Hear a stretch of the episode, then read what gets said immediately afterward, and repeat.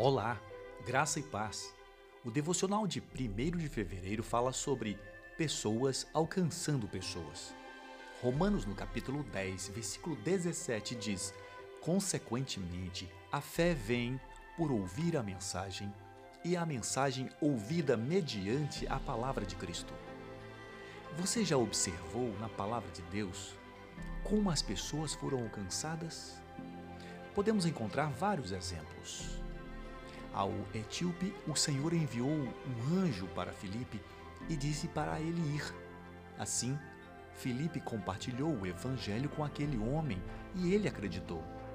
Ao carcereiro de Filipos, Deus poderia ter chegado a ele de muitas maneiras. Em vez disso, permitiu que Paulo e Silas fossem presos e finalmente proclamassem o evangelho, trazendo aquele homem e sua família para a fé.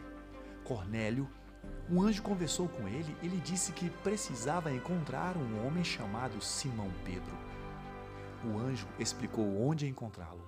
O anjo poderia ser aquele usado para propagar o evangelho, mas Deus escolheu Simão Pedro para usar.